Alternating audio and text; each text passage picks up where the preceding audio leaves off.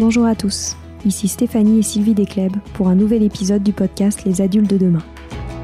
Les adultes de demain, c'est un échange autour de l'éducation et la parentalité entre d'un côté une mère, Sylvie, entrepreneuse depuis plus de 30 ans dans l'éducation, directrice d'école Montessori, créatrice d'un organisme de formation et auteur dans l'éducation, et sa fille, c'est moi, Stéphanie.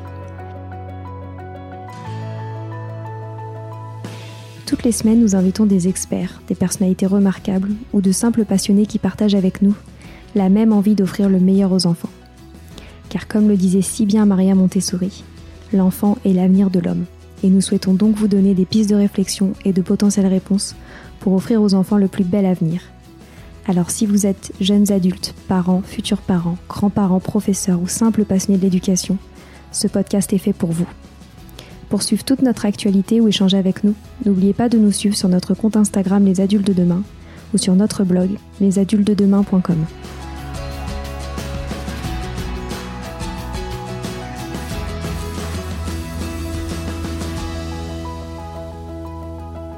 Vous avez sûrement déjà entendu parler d'Elsa Granger car depuis la fin de sa carrière en marketing digital, Elsa est devenue une référence française en termes de parentalité grâce à des projets mêlant entrepreneuriat, journalisme, production et j'en passe. Vous l'avez probablement déjà croisé via ses avis sur le site avidemaman.com ou sur l'émission Les Maternelles sur France 5 où elle était chroniqueuse pendant 4 ans.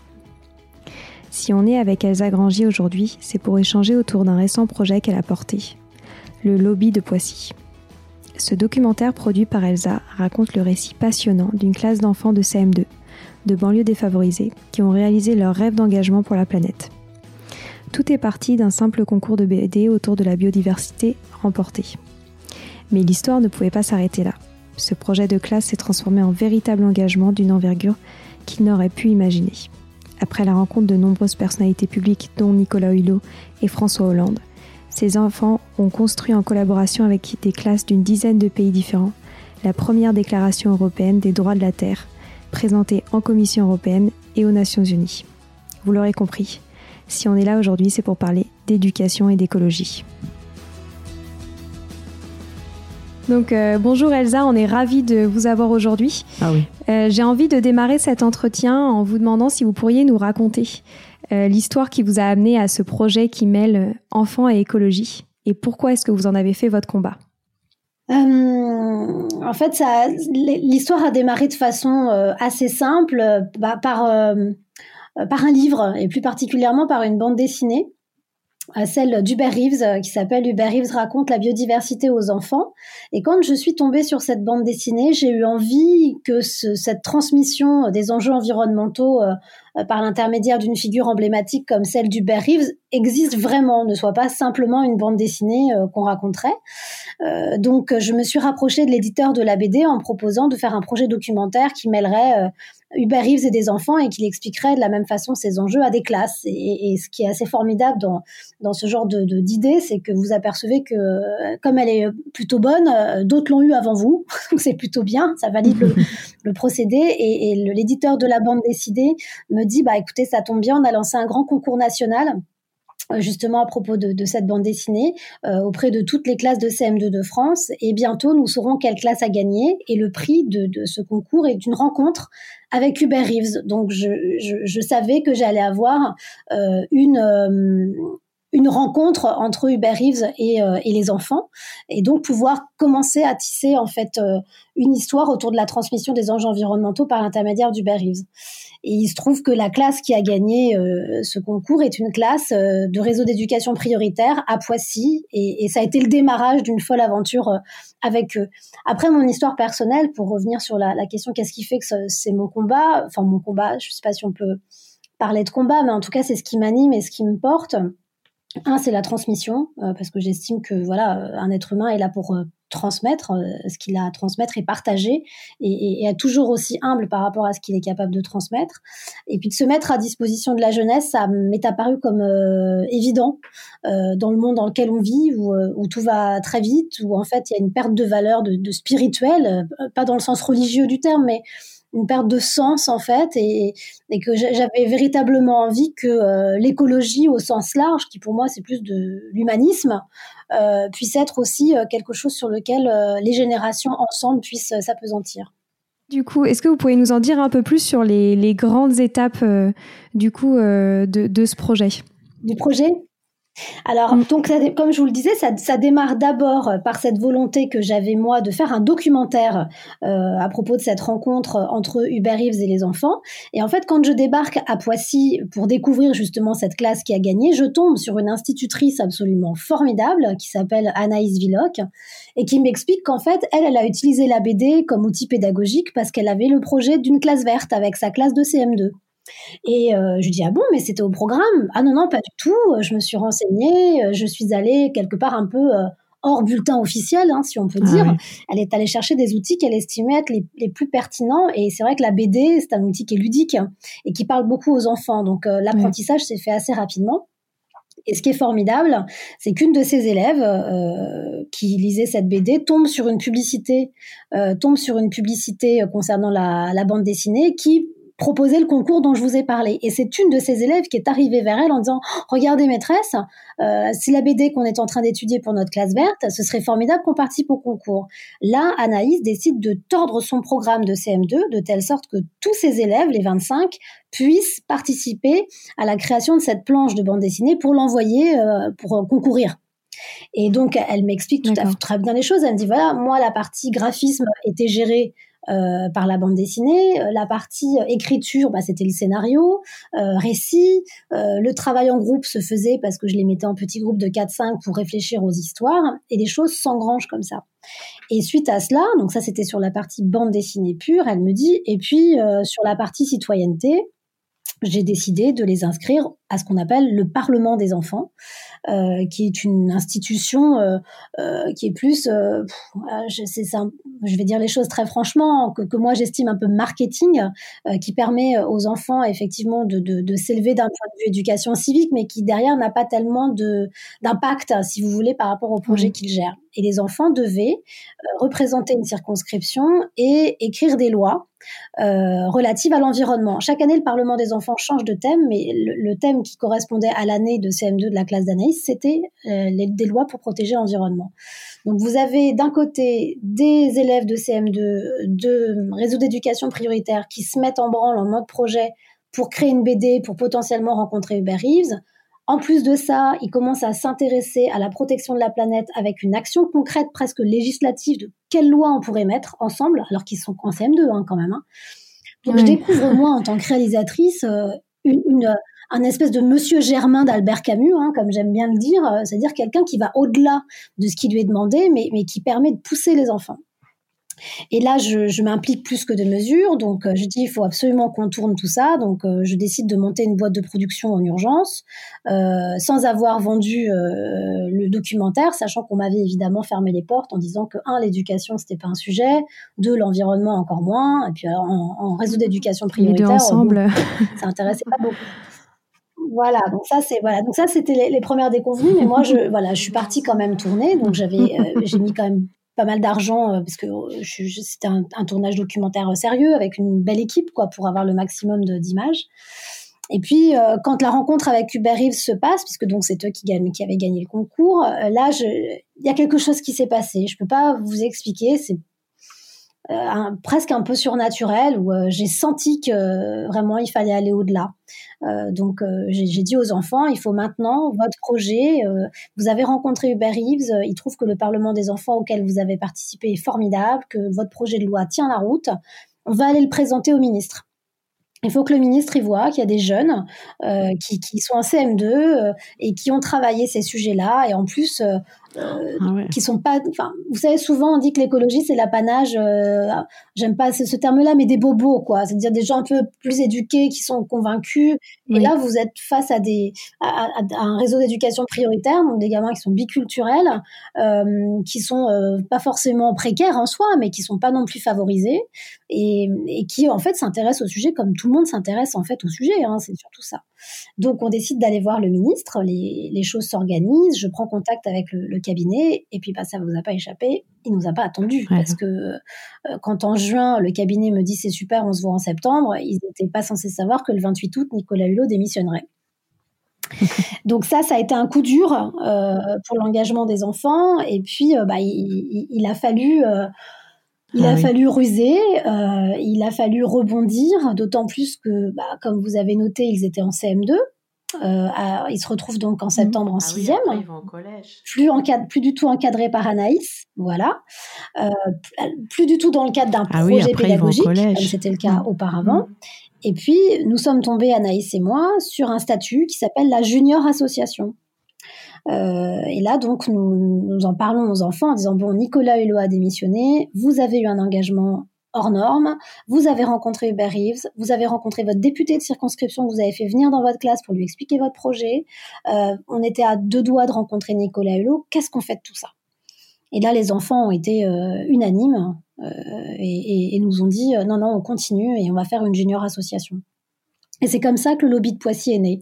ils ont décidé de s'appeler Lobby de Poissy Déjà parce que Poissy, et puis lobby parce que c'était euh, un des arguments euh, qui justifiait la démission de Nicolas Hulot quand il a fait son, son intervention sur France Inter en disant le poids des lobbies est trop puissant, donc euh, je m'en vais, etc. Et les enfants ont voulu montrer que finalement un lobby c'était qu'un groupe d'influence, tout dépendait ce qu'on défendait en fait. Donc on avait aussi le droit d'être un lobby positif.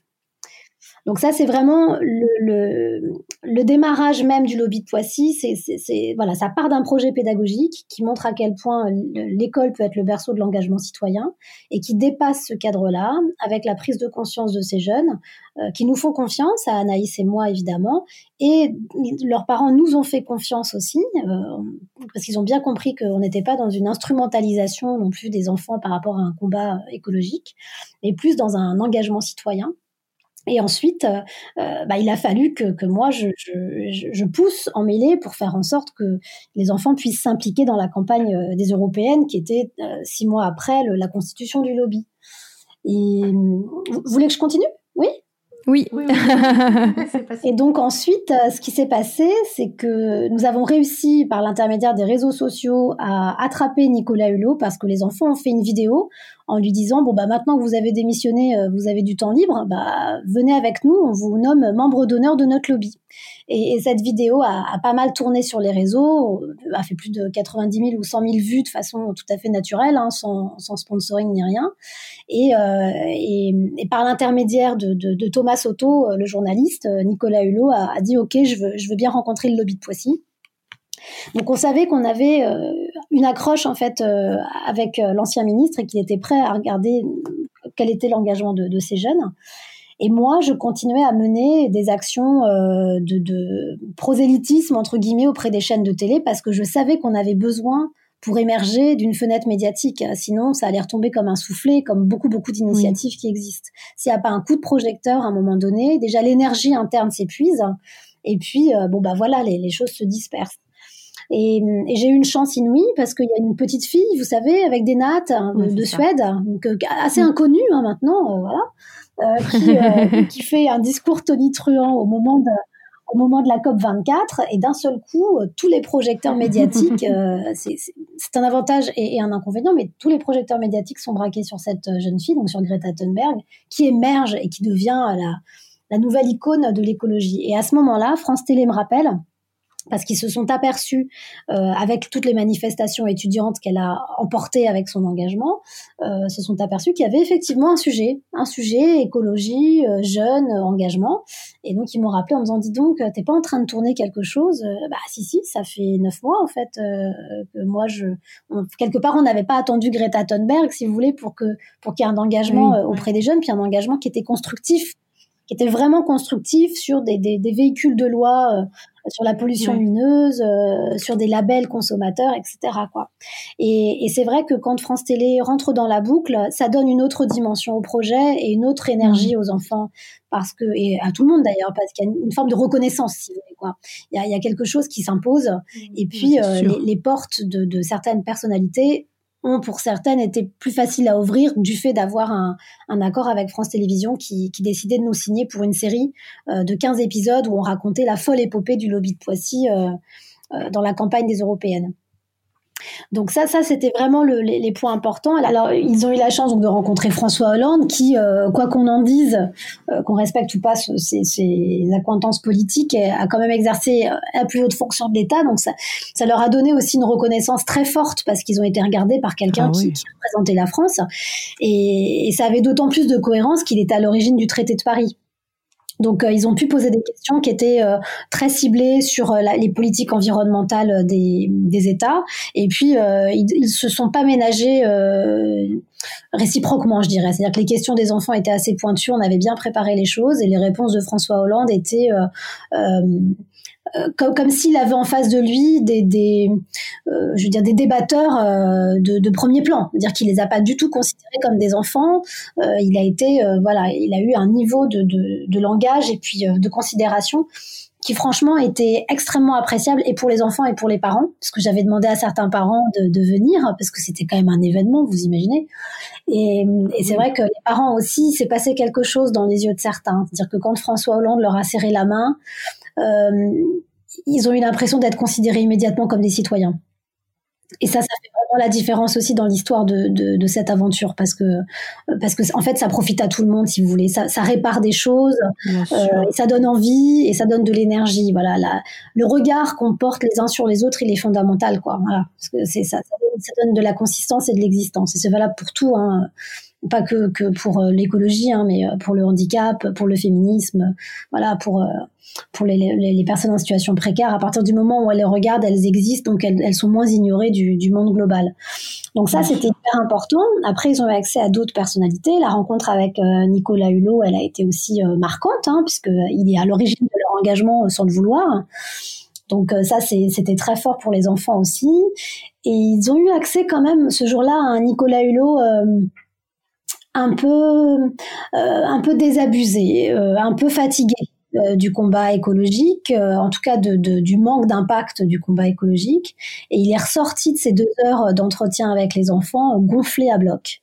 Parce que il, a, il, a, senti une jeunesse qui avait envie d'en découdre et, et surtout qui avait comme pouvoir leur regard comme ça très émerveillé et qui le rendait responsable lui de continuer en fait à agir. Donc ça c'était très fort.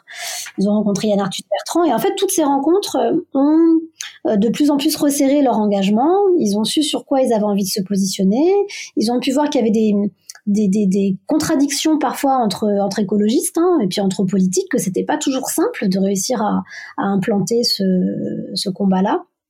Et puis à un moment donné, euh, l'idée c'était de faire signer à, tous les candidats, euh, à toutes les têtes de liste, pardon, des, forces politiques pour le, les élections des européennes, de leur faire signer une charte euh, d'engagement à parler d'écologie pendant la campagne.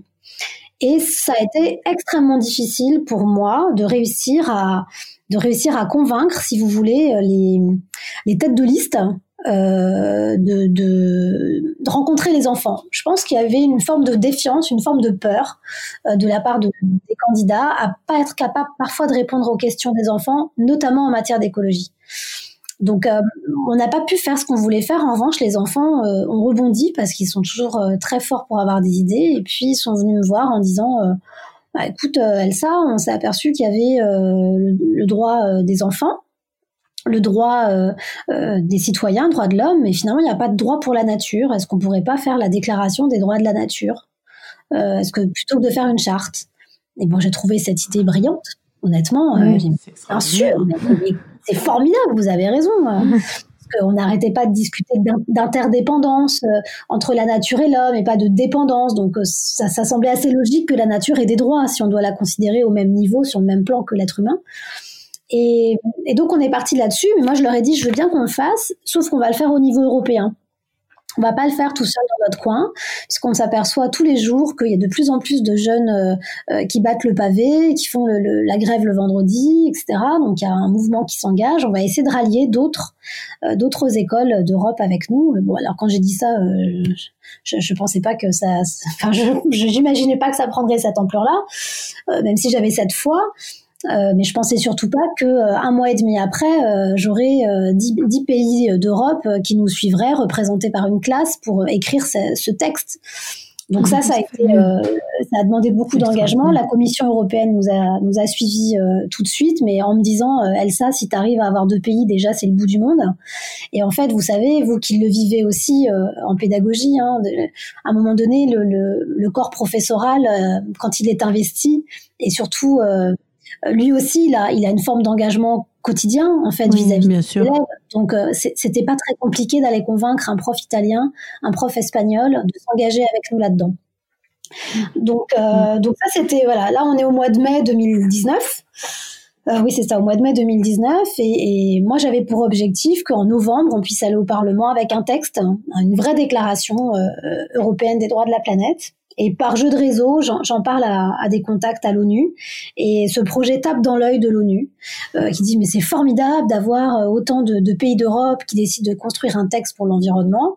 Donc ça nous a valu euh, d'être promus, en tout cas de, parler de ce projet-là dans le cadre d'une grande réunion internationale aux Nations Unies à New York. Alors on était invités, malheureusement, faute de budget, nous n'avons pas pu nous y rendre mais on a pu envoyer une vidéo de trois minutes euh, qui a marqué puisqu'il y a eu une standing ovation dans l'hémicycle. Enfin, c'était assez impressionnant quand on voyait les images en direct. Donc pour les enfants, vous imaginez, hein, c'est un truc de dingue. Voilà, c'est extraordinaire. De voir leur petite trombine comme ça devant tous ces dignitaires de tous les pays qui se disent mais ce projet est juste dingo en fait. Ils ont mmh. tellement raison, etc. Donc ça c'était c'était très fort. Et puis ensuite, bah il a fallu écrire le texte. C'était pas le tout de dire euh, on a plein de gens derrière nous, etc. Donc là je me suis retrouvée euh, euh, alors que mon métier c'est d'être réalisatrice et, productrice, hein, enfin journaliste au global, quoi. Eh ben, je me suis retrouvée à être coordinatrice de la première déclaration européenne des droits de la planète. voilà, donc donc j'ai organisé les choses. Alors comme j'ai eu plusieurs vies avant, la gestion de projet c'était une une matière que je connaissais. Euh, donc j'ai demandé à chacun des pays de se positionner euh, sur deux thématiques parmi les dix qu'on avait identifiées tous ensemble, euh, et des thématiques qui ressemblaient à leurs problématiques écologiques pour, pour les rendre légitimes dans les articles qu'elles allaient écrire. Et ensuite, elles ont travaillé en mode projet avec leurs enseignants pour écrire un voire deux articles sur les thématiques qu'elles avaient qu'elles avaient identifiées. Après, je vous dis ça, ça a l'air facile, sauf qu'en fait, euh, dans les 310 enfants euh, qui, qui, ont participé à l'écriture de ce texte, euh, les tranches d'âge vont de, enfin, l'âge va de 8 ans jusqu'à 17 ans. Donc, vous ah écrivez pas la même chose quand vous avez 8 ans que bah quand vous en bah avez 17 et même en gestion pédagogique, c'est pas du tout la même chose, quoi. Donc, euh, euh c'est pas les c'est pas les mêmes outils qu'on utilise. Donc, moi, j'ai récupéré le 15 octobre euh, l'intégralité des contributions euh, des 15 classes, donc qui avaient été, euh, je dirais, coachées, guidées par 27 professeurs, tous extraordinaires, vraiment, qui ont pris sur leur temps parce que c'était un projet annexe, hein, c'était en plus qui ont mm. aménagé leur classe, etc. Euh, et donc, je reçois tous ces textes. Alors, parfois, j'avais 35 euh, pages Word euh, comme un exposé euh, oh, digne d'un d'élève de, seconde, quoi, vraiment. Et puis, parfois, j'avais un petit dessin et quatre phrases parce que c'était les petits CM2 de Guyane. Mm. C'était trop mignon, quoi. Donc, mm. cette, cette, hétérogénéité, elle est, elle est maintenue, elle est ressentie aussi dans le texte. Donc, moi, j'ai consolidé tout ça. Euh, j'ai réussi à obtenir 25 articles euh, dans la, la, première partie. Et comme je voulais que la démarche soit sérieuse euh, parce que Greta Thunberg commençait à, à être sacrément décriée euh, je voulais qu'on que, que, je voulais pas qu'on se dise ah c'est tellement mignon c'est un peu naïf ces enfants avec leurs déclarations. Je voulais qu'on se rende compte qu'il y avait un vrai travail derrière et qu'il y avait une vraie réflexion de la part des enfants. J'ai demandé à un avocat euh, spécialiste euh, en droit de l'environnement et qui avait notamment rédigé le, pacte mondial de l'environnement, euh, de relire les articles et d'y apporter une forme de caution juridique comme quoi le texte tenait la route. Et donc de 25 articles, nous sommes tombés à 18 parce qu'il y avait parfois des redites sur certains sur certains articles concernant le plastique ou le droit des océans. Et cette déclaration euh, a pu exister en tant que telle à ce moment-là. Donc euh, la première fois que je récupère le texte, hein, le, euh, non pas les 25 mais les 18 articles, en plus réagencé parce que Yann Aguila, donc l'avocat qui a travaillé dessus, a fait un travail vraiment professionnel au sens où il est allé du général au, au, au particulier, si vous voulez, dans tous les articles tout a été bien remis ensemble, reséquencé en fonction des grandes thématiques, l'océan, les déchets, euh, euh, les droits des peuples autochtones. la partie alimentation, la partie personnalité juridique de la terre, etc. Donc tout ça, et il y avait, j'avais un document, j'en ai pleuré, hein, honnêtement. Je reçois ça, je me ah dis mais c'est incroyable, quoi. Ça, ça, part de ces classes du côté de Turin. À Bora Bora, euh, euh, à Cayenne, euh, enfin, vous voyez, c'est à Poissy, enfin, c'était juste surréaliste, mmh. sans que ses profs et ses élèves ne se connaissent. Donc c'est aussi ça qui était formidable. Et avec une seule langue de travail qui était l'anglais, et ça n'a jamais posé de problème, ou le français évidemment pour les, les francophones, mais jamais on s'est posé la question de ne pas parler la même langue en fait. Donc ça aussi c'était très fort. Donc quand je reçois ce texte, en parallèle, j'avais mené des démarches euh, parce que c'était pas le tout d'avoir un joli texte, il fallait euh, qu'il soit présenté au Parlement européen puisqu'il était écrit par la jeunesse d'Europe. Donc euh, et voilà, et par jeu de, de réseau aussi, euh, j'ai rencontré Karima Deli, donc députée européenne, européenne pardon, dont c'est le deuxième mandat, qui en plus est présidente de la commission transport, qui a complètement craqué pour le lobby de Poissy en voyant une forme de euh, comment dire d'effet miroir avec sa propre histoire en fait. Où elle voilà elle vient de Roubaix euh, elle s'est faite aussi toute seule elle a fait Sciences Po et elle est rentrée en politique très tôt. Voilà elle a vu quelque chose d'une forme d'intégration française très forte euh, dans le lobby de Poissy. Et elle a dit moi je les je les ferai venir au Parlement et, ils présenteront leur texte mais je pense que quand elle m'a dit ça elle se rendait pas compte qu'en fait, elle allait faire venir 70 enfants de 10 pays d'Europe différents euh, qui allait venir au Parlement comme une armée de cœurs vaillants, euh, qui allait défoncer les portes de ce Parlement pour se faire entendre et, porter ensemble euh, ce texte. Donc, elle aussi était très émue ce jour-là. Donc, c'était le 27 novembre. Et donc, on n'a pas pu faire venir les 310 hein, pour des raisons que vous imaginez, budgétaires. voilà, ah c'était compliqué. Mais déjà 70 avec 12 euh, profs euh, de ces 10 ah. pays, c'était vraiment bien. Et il y, a des anecdotes qui sont super belles. Je pense euh, à Beata, la, professeure polonaise, qui n'avait jamais quitté la Pologne. elle n'avait jamais sorti de, son pays. Et c'était tellement important pour elle d'emmener ces, ces cinq représentantes de ces classes les faire rentrer au Parlement et montrer que leur texte allait être lu au Parlement, euh, voilà, elle a tout fait et elle parlait pas très bien anglais. Sa grosse hantise, c'est drôle d'ailleurs, c'était de pas savoir demander sa direction au taxi à Strasbourg pour venir au Parlement. c'était ça son problème. Je dis bah si c'est que ça, Beata, euh, c'est pas grave, on, va se débrouiller. Donc c'était des moments très forts parce qu'on a pu, pu tous se rencontrer. Euh, moi j'étais évidemment le lien de, tout le monde, mais euh, voilà, il y a eu des, rencontres euh, interpays qui étaient très fortes. Le Portugal avec la Croatie, même le lobby de Poissy, Anaïs avec la Guyane et la Réunion. vraiment c'était très chouette. Et puis on a eu une chance inouïe, c'est que quand les enfants sont rentrés dans l'hémicycle en, en, tribune d'honneur, le président du Parlement, donc David Sassoli, a eu un mot pour eux devant l'hémicycle cycle bourré à craquer. Parce que ce jour-là c'était une plénière et c'était on le savait pas. Mais comme quoi euh, la vie est bien faite. C'était le jour de l'investiture d'Ursula von der Leyen la première femme présidente de la Commission européenne. Et donc c'était bourré à craquer. Donc quand David Sassoli dit voilà on reçoit une délégation de 70 enfants etc dans son super italien tout ça. Donc les enfants se lèvent et là, euh, je sais pas, il y a eu 50% de l'hémicycle qui s'est levé aussi et qui a applaudi les enfants euh, en disant bravo, et notamment Ursula von der Leyen, qui n'était pas encore euh, euh, officiellement présidente, qui les a regardés et, et c'est resté. Et par la suite, dans cette journée folle du Parlement, les enfants ont pu remettre en main propre, on avait fait des boards avec la déclaration, ils ont pu remettre en main propre à David Sassoli.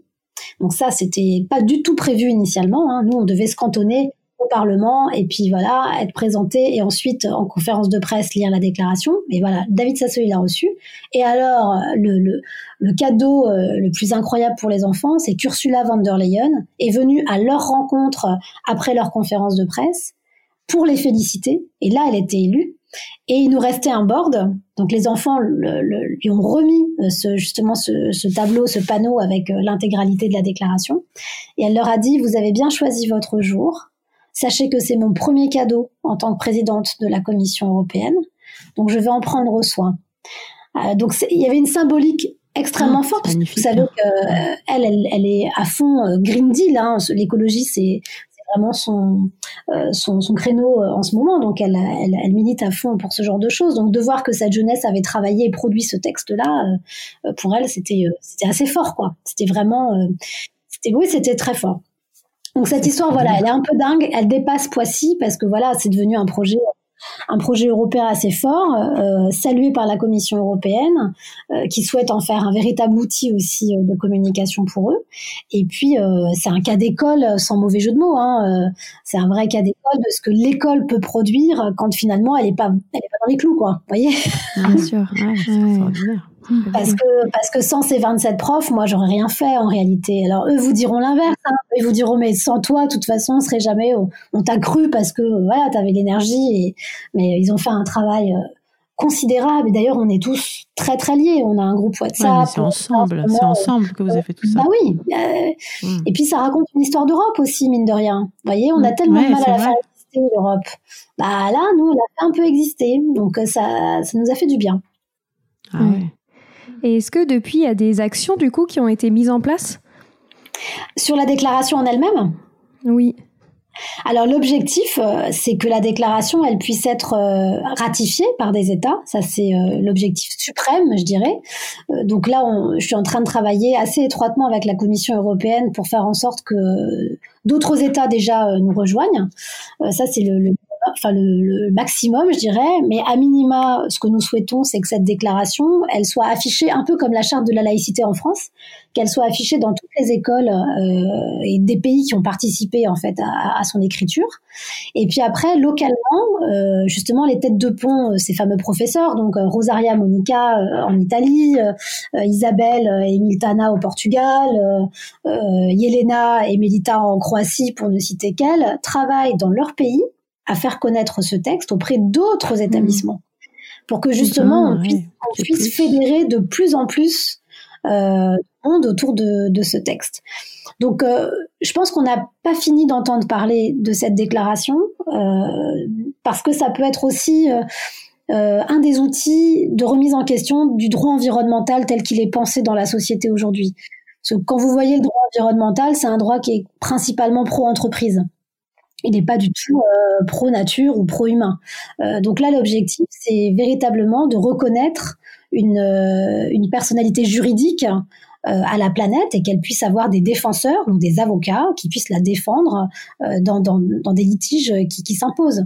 Je prends l'exemple à chaque fois parce que on, s'est aussi basé là-dessus. En Amérique latine, l'Équateur a beaucoup progressé sur ces aspects-là et dans sa constitution, ils reconnaissent une personnalité juridique à la planète, ce qui fait que euh, il est tout à fait logique qu'il y ait des procès euh, de, je vous dis euh, un exemple tout bête, d'une rivière contre une société, parce qu'on veut déplacer le cours de la rivière pour placer une usine.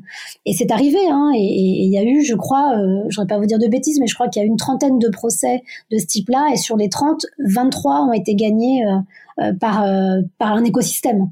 Donc, euh, soit un animal, soit une forêt, parce que justement, il y a ce souci de reconnaître cette interdépendance. Donc, l'objectif, c'est ça, c'est qu'on réussisse, nous, à rééquilibrer les plateaux de la balance. et de manifester cette interdépendance. Donc c'est ça, c'est le, le, le, combat de la, de la suite.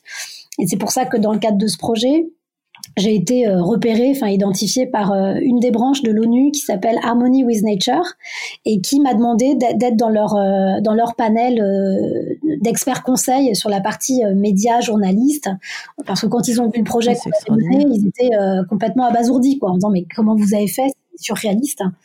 Donc je pense que voilà il va falloir que les choses s'élargissent. Parce qu'avec ce projet de vous à moi j'ai pas du tout eu le temps de faire du réseau. Mais alors, pas du tout. Vous imaginez bien, c'était. Et, c'est un tort parce que je pense qu'on avance plus vite à, plusieurs en, faisant un peu de prosélytisme. Mais, comme j'étais seule pour la gestion, euh, et, même quand je vous dis la gestion, c'est même la gestion opérationnelle, c'est-à-dire que les billets d'avion pour venir à Strasbourg, euh, organiser la conférence de presse, euh, faire en sorte que les hôtels soient bien réservés, gérer les budgets, réussir à aller chercher des financements aussi bien auprès de la commission qu'auprès de Karima, bah voilà, tout, tout ça, j'étais toute seule. Donc après, c'est compliqué d'agiter euh, des foulards pour que, pour que tout le monde puisse s'approprier ce texte. Mais surtout, vous avez été vite quand même, ça a été assez rapide quand même. Hein. Oui, bah c'est ce qui surprend tout le monde. Pour moi, on a été euh, bah, ah oui. mais c'est impressionnant de faire bouger tout ça en, si peu de temps. Bon après, euh, je vous cache pas que ça s'est pas toujours fait dans la douceur. Hein. Moi, physiquement, ça a été difficile hein, à certains moments où voilà, ah je, sentais j'étais épuisée. vraiment, et puis parfois désabusé, parce que vous savez quand, enfin, vous le vivez parce que je pense qu'on est on est fait du même bois. quand vous êtes animé par des valeurs qui sont à votre sens fondamentales pour la suite, c'est compliqué d'avoir à convaincre plus que ça les gens ah de vous suivre. Ah oui. C'est fatigant, c'est usant parfois. Mais, mais complètement, c'est éreintant, c'est épuisant et c'est et, et, c'est euh, décourageant. Donc bah, surtout euh, qu'on est tellement sûr, on est tellement certaine d'être dans le juste qu'on comprend pas pourquoi on a des obstacles en fait. Exactement. Et à tel point qu'un jour, j'ai une phrase d'un ami qui a été, euh, qui, qui m'a permis de comprendre instantanément ce qui se passait. Il m'a dit, ton problème de base, Elsa, c'est que tu parles valeur quand parfois il faut parler intérêt. Et euh, vous m'entendez? Oui? Ah pardon, je croyais, qu'on s'était perdu à nouveau. Mais non, non. Non, non, non. Et, en fait, c'est ça. C'est-à-dire que moi, j'étais sur un niveau de valeur fondamentale, bah sauver la planète, voilà, et sauver l'humanité. Alors que parfois, il faut, il faut plus montrer qu'est-ce que la personne qui va m'aider a comme intérêt à gagner. A comme intérêt, pouvoir, hmm. Voilà, à pouvoir me, me, fournir un coup de main ou me faire avancer plus vite à tel endroit, etc. Donc, quand j'ai eu cette phrase, j'ai compris et j'ai gagné un peu plus de temps. Euh, même si euh, ce que vous dites est juste, bon, moi après j'ai un problème de, de j'ai pas, j'ai pas de problème de confiance en moi, mais j'ai un, problème d'estime de moi. Donc euh, je, j'ai pas le sentiment que ce qu'on a fait est, est, est, fou. Si vous voulez maintenant que c'est fait, euh, bon pour moi c'est voilà, il faut qu'on passe à l'étape supérieure, quoi. Mais, ouais, mais c'est extraordinaire oui, ça a été rapide. C'est vrai que c'est rapide. Arriver jusque là, c'est énorme. Et réunir les pays, comme vous dites, c'est extraordinaire. Ouais, ouais, non, mais je le vois maintenant parce que avec ce qui se passe euh, aujourd'hui, la, crise du corona et, et, le fait que, que l'Europe soit assez absente en collectif de, de, cette gestion de crise et que finalement l'écologie passe en second plan et à juste titre, hein, enfin, il n'y a pas de débat euh, là-dessus.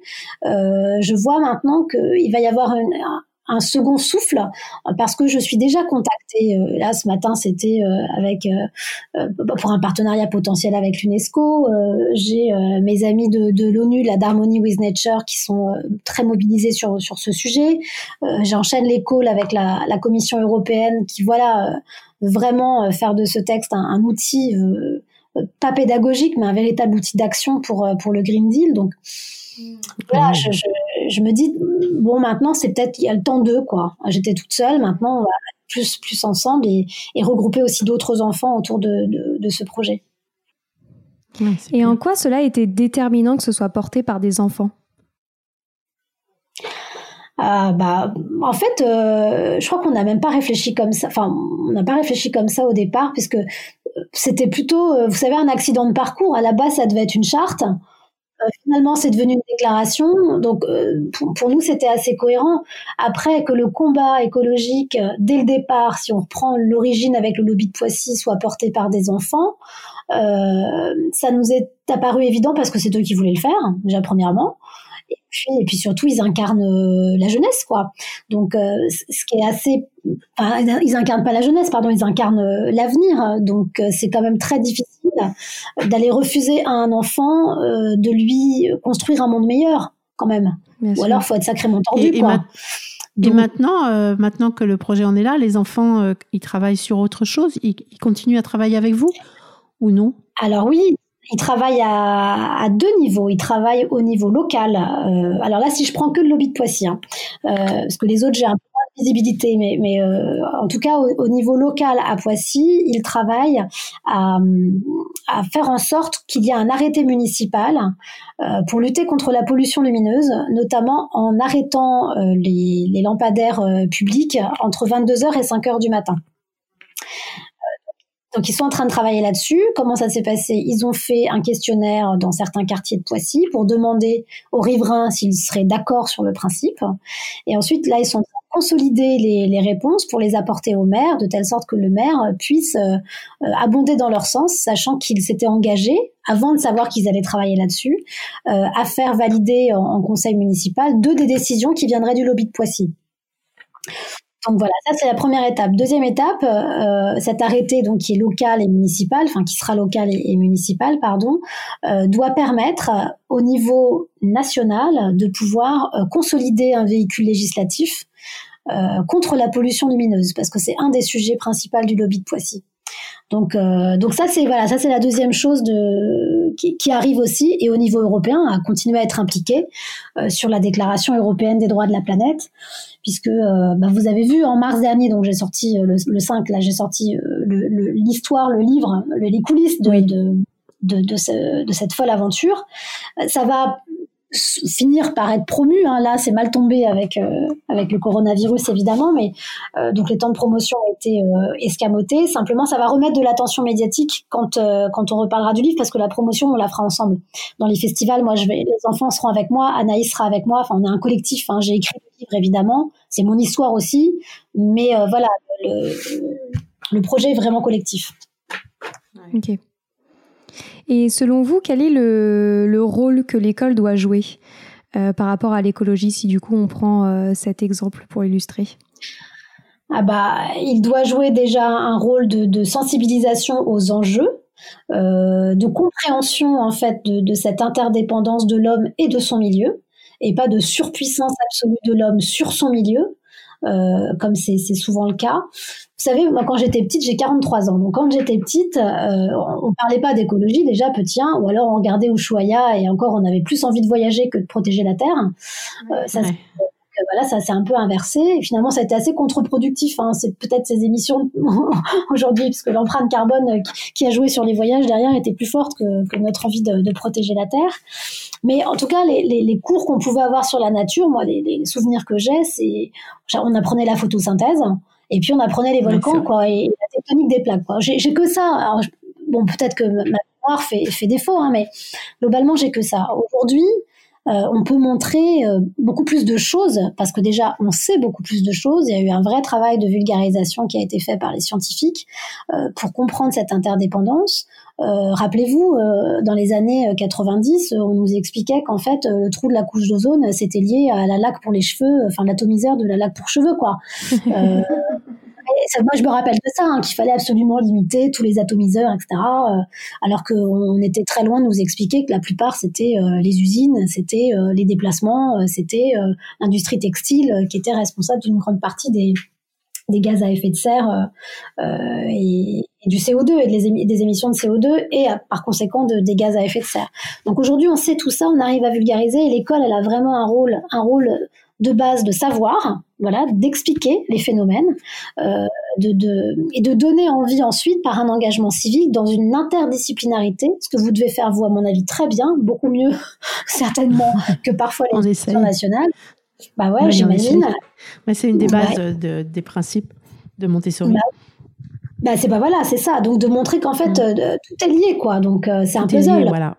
Mm, tout est lié et là, il y a un rôle, il y a, puis il y a un rôle et puis il y a un champ d'action vraiment pour l'éducation nationale là-dessus. Et déjà mettre des éco-délégués, c'est bien. Je suis pas sûre que ce soit euh, suffisant. Euh, je pense qu'il y a un rôle dans les programmes pédagogiques.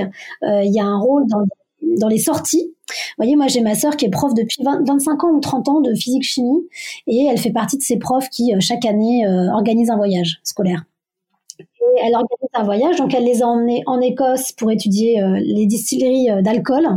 Mais comme elle a voulu qu'ils voient euh, le whisky, elle les a emmenés voir les pigments. Donc elle, est partie à Pompéi voir les ocres aussi. donc toujours tout est lié à voilà, il y a quelque chose dans le monde qui peut être lié à un phénomène scientifique pour mieux apprendre, mieux l'appréhender et comprendre le monde dans lequel on vit et pas zapper comme on fait sur une tablette. Tac, je change de page, tac, tac, tac. Donc moi je pense que le rôle de l'école, il est il est là-dessus pour euh, pour euh, l'écologie en tout cas. Et puis euh, d'associer ce, ce, volet qu'on a pu faire avec Anaïs, qui est la citoyenneté, c'est-à-dire qu'est-ce que je fais moi aujourd'hui pour être responsable, sans être coupable hein, de ce qui s'est passé, mais en tout cas d'avoir une forme de responsabilité et d'engagement pour faire en sorte que, que la communauté soit maintenue. C'est ça. Oui. Hmm.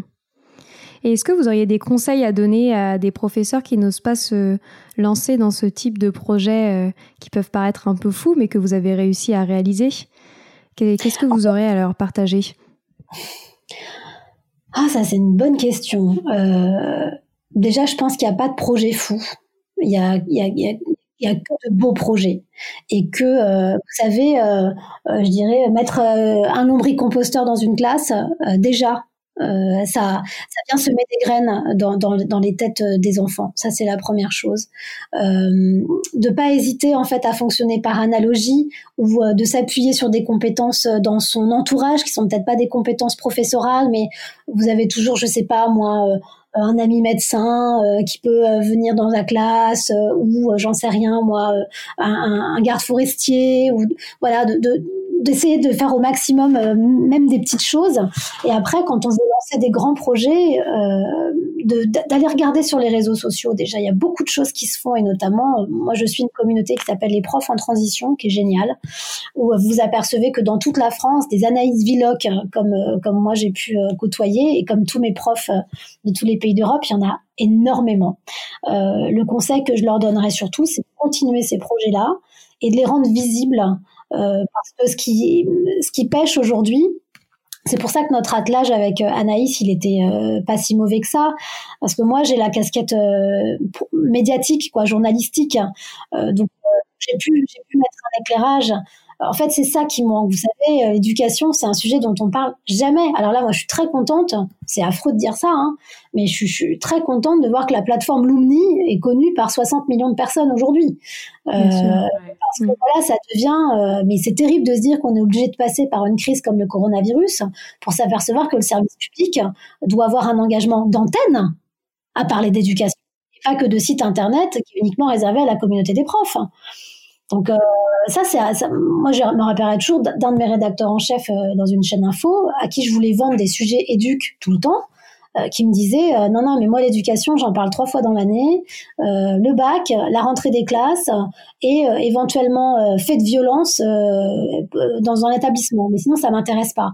Comment vous voulez donner confiance à des profs de faire des projets fous comme vous disiez euh, tant que vous ne leur donnez pas une, reconnaissance ou tant que la, seule représentation que vous en donnez en médias, c'est la grève et c'est des feignants, euh, ils ont plein de vacances. Bon, à un moment donné, euh, ou, comme on a eu avec Sibeth Ndiaye, ça vous a pas échappé il n'y a pas très longtemps, là où, elle a gentiment fait comprendre qu'en ce moment, les profs ne travaillaient pas. Bah, je ne sais pas si, euh, enfin vous euh, qui êtes, qui êtes dans, le, dans le secteur, vous voyez bien que les profs, euh, ils ont fait que bosser sur les quatre dernières semaines. Pas davantage, oui, davantage. Donc il y a une image, si vous voulez, qui est complètement délétère et qui est complètement, ouais, qui, qui est qui est pas du tout la bonne, quoi, qui est complètement déformée du corps professoral. Donc ça, il y a un vrai rôle médiatique à jouer pour revaloriser ces métiers. Et ce que je dis pour le corps professoral, c'est valable pour les soignants, euh, c'est valable, vous voyez, pour, pour toutes ces fonctions fondamentales aujourd'hui euh, qu'on a quasiment pas regardées depuis des années, quoi. Donc, ça, ce serait voilà, mon conseil, ce serait ça un de, de, de se dire qu'il n'y a pas de petit projet, que la moindre chose qu'on fait dans son établissement, c'est déjà énorme pour les enfants. Euh, deux, à partir du moment où on décide de se mettre en mode projet, de, de se rassembler et de d'essayer de trouver s'il y a des communautés qui sont euh, euh, plus en avance et d'essayer d'aller trouver des forces dans, dans les réseaux sociaux avec d'autres profs ou des compétences qu'on peut avoir dans son environnement qui peuvent aider à, à monter ce projet. Et trois, le rendre visible, le rendre visible complètement. Ça, euh, et si c'est pas visible avec les journalistes, que ce soit visible via les réseaux sociaux, euh, maintenant, voilà, ça fonctionne beaucoup, ou via Internet, ou euh, d'autres moyens de le faire. Et s'il y a d'autres écoles en France qui veulent rejoindre votre projet, c'est possible? Ah bah oui, mais qu'elles viennent Comment il faut qu'elles fassent eh ben qu'elles me contactent. Donc moi je suis visible et accessible sur les réseaux, sur Twitter, sur Instagram, sur Facebook, sur tout ça. Euh, je, m'emploie à répondre à, chacune des demandes et au contraire, moi je rêverais qu'il y ait euh, le lobby de Palavas-les-Flots, euh, le lobby de Strasbourg, le lobby de Saint-Brieuc. moi j'aimerais qu'on puisse voilà faire comme une sorte de franchise et que tous se, se rassemblent et, fassent bouger les lignes en local aussi parce que l'engagement il faut qu'il soit local parce que c'est c'est plus facile. Enfin c'est plus facile, c'est pas que c'est plus facile, mais en tout cas euh, les actions, elles sont plus concrètes hein, quand on est main dans la main avec son mère. Ouais, ouais, tout à fait. Hmm. C'est passionnant. Ah oui, c'était fabuleux. non, on en est muette du coup. non, non, mais tant mieux. Je suis contente que que ça, pas surtout dans, dans ces temps qui sont si euh, rudes. C'est vrai que c'est un projet qui est enthousiasmant, positif. Euh. et puis au-delà de ça, enfin, moi, c'est ce que je disais aussi euh, aux parents, parce que on est très liés hein, maintenant. Vous imaginez bien, on est très proches. Euh, D'ailleurs, ce qui surprend mes, mes, confrères, parce que souvent on a l'impression qu'une documentariste ou une réalisatrice, voilà, elle a ses personnages, elle fait son documentaire, puis après, bon, bah, c'est fini, quoi. Mais non, en fait, moi, c'est une aventure humaine. Hein, c'est pas du tout euh, quelque part la série, le documentaire. Euh, c'est presque maintenant, c'est derrière, quoi. Ce qui est plus fort, c'est même le livre. M'ont dit les parents, ils m'ont dit oh là là, on a vraiment notre histoire euh, qui est racontée et c'est formidable. Mais, mais, mais ce que ça raconte en fait, c'est c'est aussi que quoi qu'il se passe dans la tête de ces enfants, quoi qu'ils deviennent dans les années à venir, euh, quel que soit leur engagement euh, citoyen, est-ce qu'ils vont voter, pas voter, ce qui est arrivé cette année laisse des traces indélébiles dans leur parcours de citoyen français, européen. Et il y a un truc que qu'on leur a permis d'acquérir avec Anaïs, que l'école malheureusement, elle a beau s'appeler comme ça, en tout cas d'un point de vue euh, élément de langage, a du mal encore à leur apporter, c'est la confiance en soi, la confiance. C'est-à-dire que et ça, ça c'est bien. Ça, quoi qu'il se passe, on a permis à des enfants de 12 ans de rencontrer un ancien président de la République. Point, fin de l'histoire. c'est extraordinaire. Et ils savent que c'est possible, et ils savent qu'ils sont en droit de lui poser des questions, et ils savent qu'ils sont légitimes mm. à le faire, et qu'ils existent. Donc, ils ont euh, une puissance de parole et d'action. Exactement. Donc ça, pour moi, on a tout gagné là. Déjà, on a tout gagné pour ces, pour ces, ces 15 euh, enfants de Poissy et pour les 310 autres euh, qui ont vu leur texte au Parlement européen. Quoi. Donc, ce que je trouve extraordinaire aussi, c'est parce que moi, je rencontre beaucoup de professeurs d'éducation nationale dans les formations. Et souvent, ils disent, mais dans l'éducation nationale, on peut faire rentrer personne, euh, on, a beaucoup de mal à, monter des projets. Et là, vous prouvez que c'est possible, en fait. Et c'est ça qui est extraordinaire, parce que certains euh, n'osent pas, alors qu'en fait, euh, il faut oser, en fait. Oui, alors bien sûr, vous avez raison, il faut oser. Maintenant, cela dit, ils n'ont pas complètement tort. C'est vrai que c'est un, un, environnement qui est super fermé. Hein. ah oui, je sais. Mais quand même, quand on veut vraiment, vous avez réussi avec Anaïs quand même à le faire. Oui, oui, mais, euh, mais parfois on a du tort des bras. Euh, on, hmm. a, on, a, du temps sans avoir forcément un assentiment immédiat ou en faisant nos hmm. petits arrangements toutes les deux. Euh, et ça a marché. et, et, ça a marché aussi pour ça, parce que nous, on est très amis. vraiment, c'est une rencontre formidable dans ma vie. Hein. voilà, donc c'est, ça, c'est très important aussi. Et, donc, c'est, oui, je dirais il faut, il faut oser, mais c'est même plus que ça. C'est il faut être indocile parfois. Hmm. faut être Mais vous avez quand même créé aussi un exemple, je trouve, à ce niveau-là. J'espère, écoutez, si, ça peut nous aider à changer un peu euh, la façon d'enseigner aujourd'hui et, de donner confiance aux enfants, euh, je pense que ça nous aidera pour l'avenir et surtout ça leur permettra eux de, se sentir impliqués euh, dans la vie citoyenne. Quoi. Bien sûr. fait. Hmm. Bon bah merci beaucoup en tout cas pour ce fabuleux récit. On a appris plein plein de choses et on était on était ravis de pouvoir euh, avoir tous ces détails et je suis sûre que tous nos auditeurs seront passionnés par cette histoire. Donc merci encore et on mettra de toute façon euh, sur le lien euh, du podcast, sur nos réseaux sociaux. tous les liens pour que pour que les, les, professeurs ou les parents qui nous écoutent puissent vous contacter s'ils ont envie de se joindre à cette magnifique cause. Merci Écoutez, Stéphanie, Sylvie, moi je suis, je suis surtout ravie, ravie de, de, de vous avoir euh, raconté cette histoire et d'avoir été la voix de, de, tous ces protagonistes euh, qui ne sont pas de la fiction, hein, c'est une réalité. Et je serais encore plus ravie d'être, euh, qu'on puisse être accompagné par d'autres professeurs et d'autres élèves dans ce mouvement-là. Et je suis à leur entière disposition. Vive l'école! Bah, en tout cas, vous avez déjà tous les, tous les, tous les professeurs de, de nos écoles, hein, Montessori, Athéna, qui vont, être, euh, qui vont vous contacter très vite, je crois. Ah. Merci. Merci. Merci beaucoup. Merci infiniment et à très très bientôt. À très bientôt. Voilà, c'est fini pour aujourd'hui. On espère que cet épisode vous a plu. Avant de se quitter, on a quand même besoin de vous. Si après avoir écouté cet exposé, vous ressortez avec plein d'idées pour apporter le meilleur aux enfants, n'oubliez pas de nous laisser 5 étoiles et un petit commentaire sur Apple Podcast, sur iTunes ou toute autre plateforme d'écoute de podcast. Cela nous aidera à mieux ressortir et surtout à nous motiver pour continuer cette aventure ensemble. Si vous avez des suggestions, des idées de thèmes, des questions à poser, n'hésitez pas à nous contacter sur les réseaux sociaux, Instagram ou LinkedIn, en tapant Les adultes de demain. Nous serions ravis d'échanger avec vous. Si vous souhaitez en savoir davantage sur Sylvie, je vous invite vraiment à aller voir son blog sylvidescleb.com ou à la suivre sur Instagram en allant sur son profil sylvidesc, D-E-S-C, Montessori. Enfin, si vous souhaitez en savoir plus sur le calendrier des prochaines formations Montessori, rendez-vous sur www.apprendre-montessori.fr. On a hâte de vous retrouver vite et à très bientôt sur les adultes de demain.